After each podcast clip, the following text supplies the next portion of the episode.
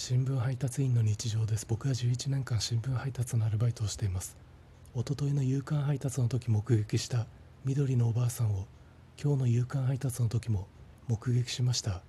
今日は知り合いなのか緑のおばあさんは知らないおばあさんと楽しそうにお話ししていました。その2人ではないんですけど先週の夕刊配達の時サボりで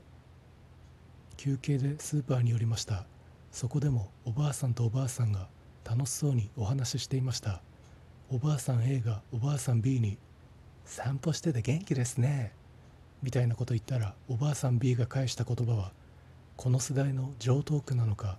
ウィットに富んだ返しをして盛り上がっていました。おばあさん A が「散歩してて元気ですね」みたいなこと言ったらおばあさん B が返した言葉は「散歩じゃなくて徘徊」